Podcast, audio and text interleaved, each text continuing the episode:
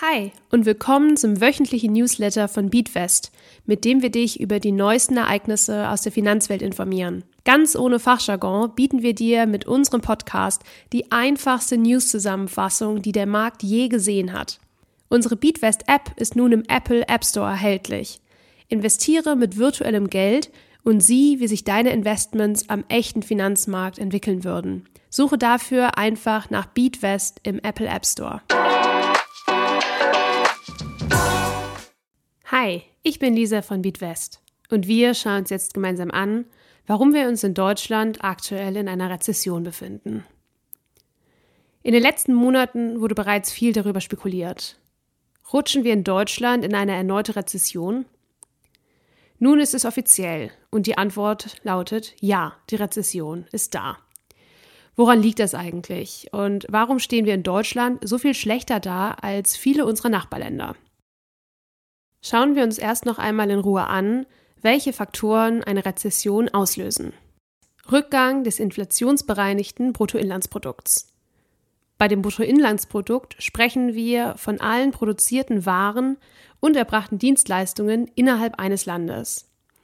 Es wird also während einer Rezession weniger im Land umgesetzt.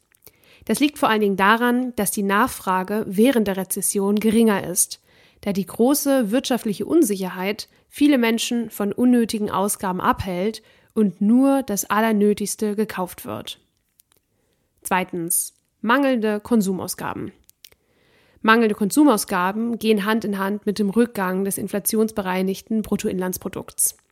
Es wird weniger produziert, weil die Menschen weniger Produkte und Dienstleistungen nachfragen. Drittens. Rückgang des Realeinkommens. Unter Realeinkommen verstehen wir das Einkommen, von dem bereits die Inflation abgezogen wurde. Wenn das Realeinkommen weniger wird, dann ist die Inflation im Durchschnitt so hoch, dass die verhandelten Gehaltserhöhungen die Inflation nicht ausgleichen können. Viertens. Anstieg der Arbeitslosigkeit. Während einer Rezession verlieren viele Menschen ihre Arbeit, da Betriebe weniger produzieren aufgrund der gesunkenen Nachfrage.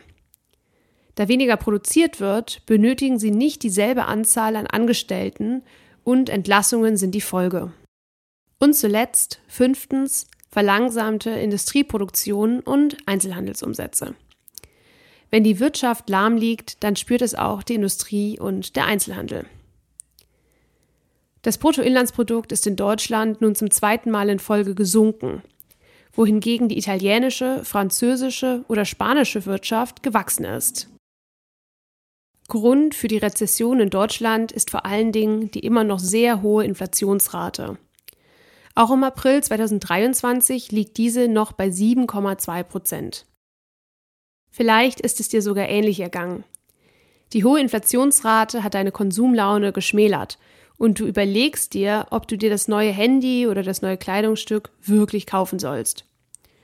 Besonders für die folgenden alltäglichen Waren und Produkte haben die privaten Haushalte, also du und ich, von Januar bis März weniger ausgegeben als noch in den drei Monaten davor.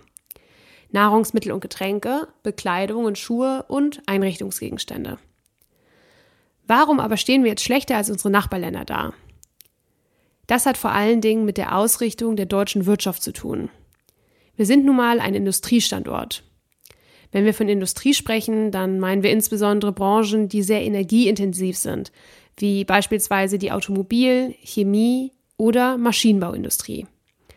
Alle drei Geschäftsfelder verbrauchen Unmengen an Strom und Gas. Und genau das ist der Knackpunkt.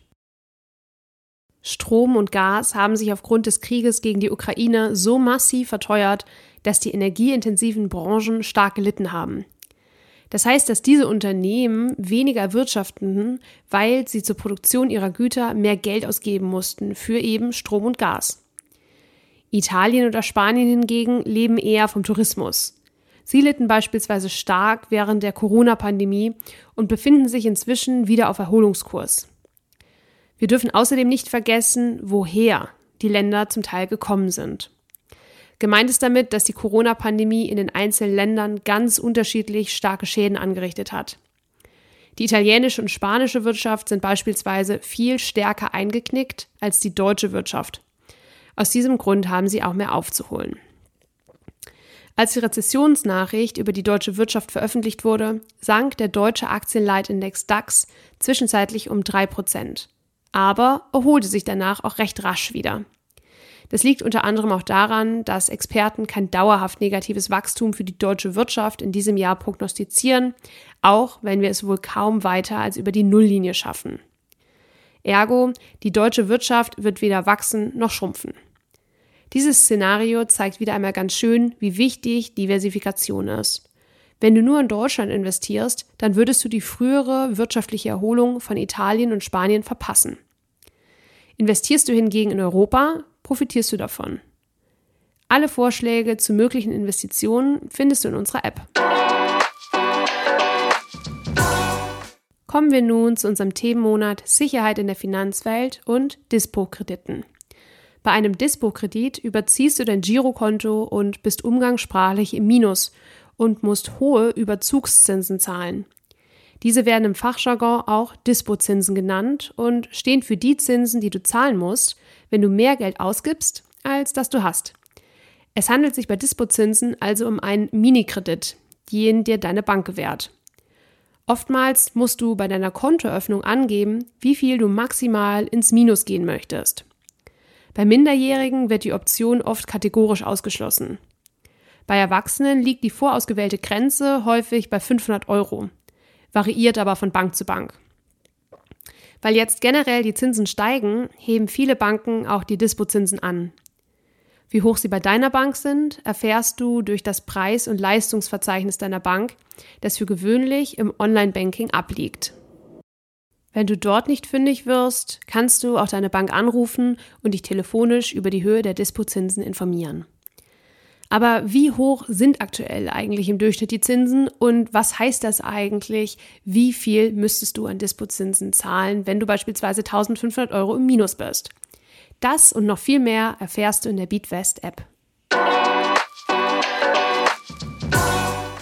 Und wenn dir der Beatwest Podcast gefällt und du uns gerne unterstützen möchtest, dann freuen wir uns natürlich über ein Abo und über eine 5-Sterne-Bewertung bei deinem Streaming-Dienstleister. Der Inhalt dieses Podcasts dient ausschließlich der allgemeinen Information. Diese Informationen können und sollen eine individuelle Beratung durch hierfür qualifizierte Personen nicht ersetzen. Die hier angegebenen Informationen stellen keine Anlageberatung und keine Kaufempfehlung dar.